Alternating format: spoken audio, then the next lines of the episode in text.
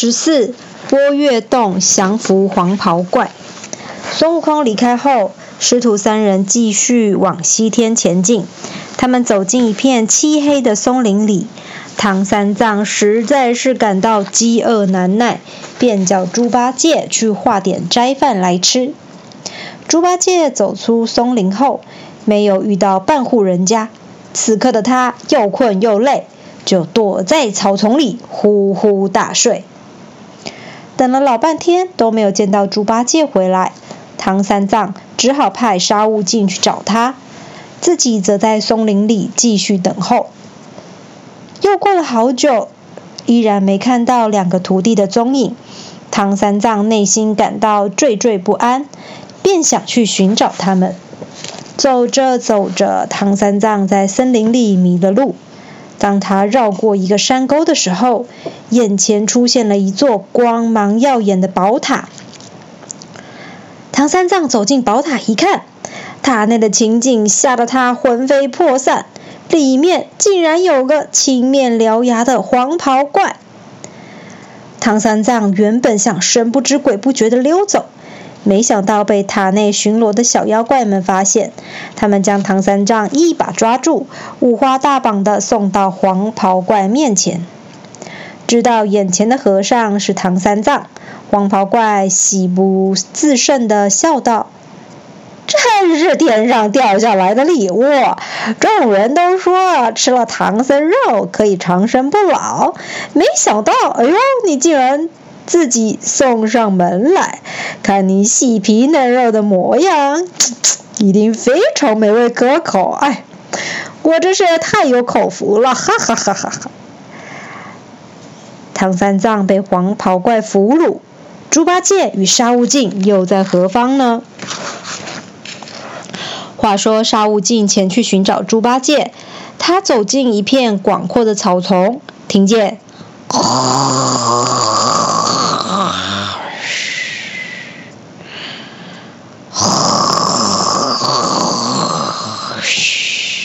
有人打呼的声音。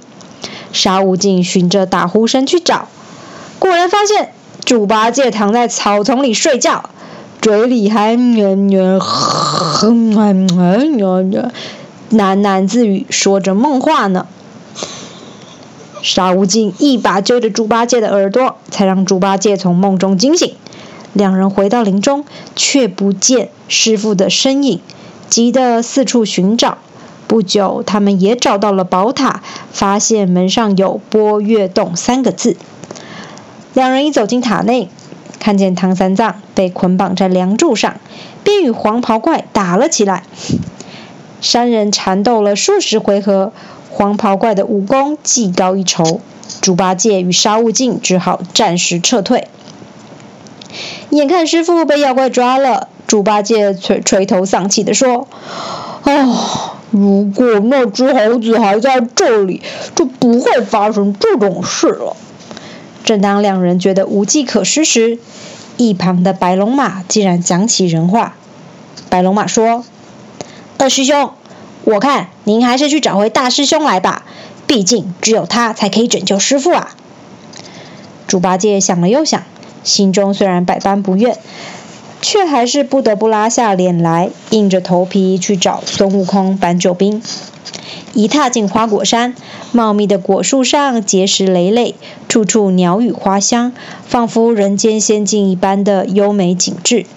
只见孙悟空坐在猴群中，底下有数以万计的猴子，异口同声高喊：“万岁！齐天大圣万岁！”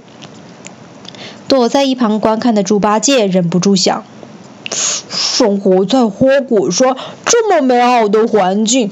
又有一大群猴子伺候着，换作是我的话，才不要跟着师傅风尘仆仆、千里跋涉到西天取经呢。虽然猪八戒偷偷的躲在猴群之中，但孙悟空还是一眼就认出他来，立刻命人将猪八戒抓到面前。一见到二师弟出现，孙悟空一态阑珊的说。姓朱的，你不好好陪师傅去取经，跑到我的地盘来干什么？这时，猪八戒支支吾吾，将师傅遇难的事说了出来。听到这些消息，孙悟空说：“师傅罔顾我对他的真心付出，狠心将我逐出师门。你们的生死已经与我无关了。”虽然猪八戒长得一副猪头猪脑，但脑筋还是非常灵光。他突然想到一个计策。猪八戒故意说：“大师兄，师傅被抓的时候，我特别提到你的名字，没想到那妖怪啊，一点也不在乎哎，还直说，我孙悟空只是一只泼猴，他敢来找我，我就叫他呃碎尸万段。”孙悟空最不喜欢被人瞧不起。猪八猪八戒这一番加油添醋的谎言，果然让他气得七窍生烟。孙悟空大怒道：“到底是哪个不知死活的妖怪，竟然没有把我老孙放在眼里？你快说！”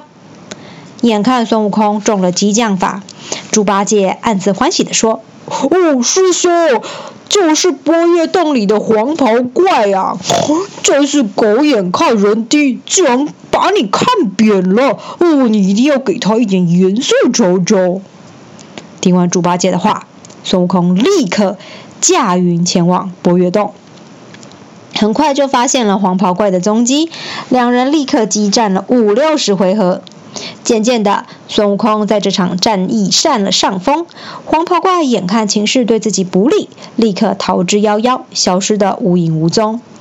拥有火眼金睛的孙悟空飞上云端，四处找寻，依旧没有看见黄袍怪的踪影。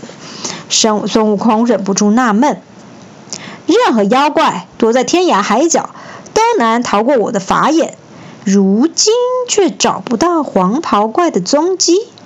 嗯，想必他不是凡间的妖魔，而是从天上下凡来的。孙悟空决定去找玉皇大帝协助。经过一番仔细调查，才发现呐，黄袍怪原来是天庭叛逃的神将。于是，玉皇大帝派遣天兵天将去收服黄袍怪，并将他带回天庭，交给太上老君处置。降服黄袍怪之后，孙悟空也顺利救出了唐三藏。经过这一连串的磨难。让唐三藏再次见识到孙悟空的通天本领，也更加体认他对自己的忠心耿耿。师徒两人尽释前嫌，团结一心的继续前往西天取经。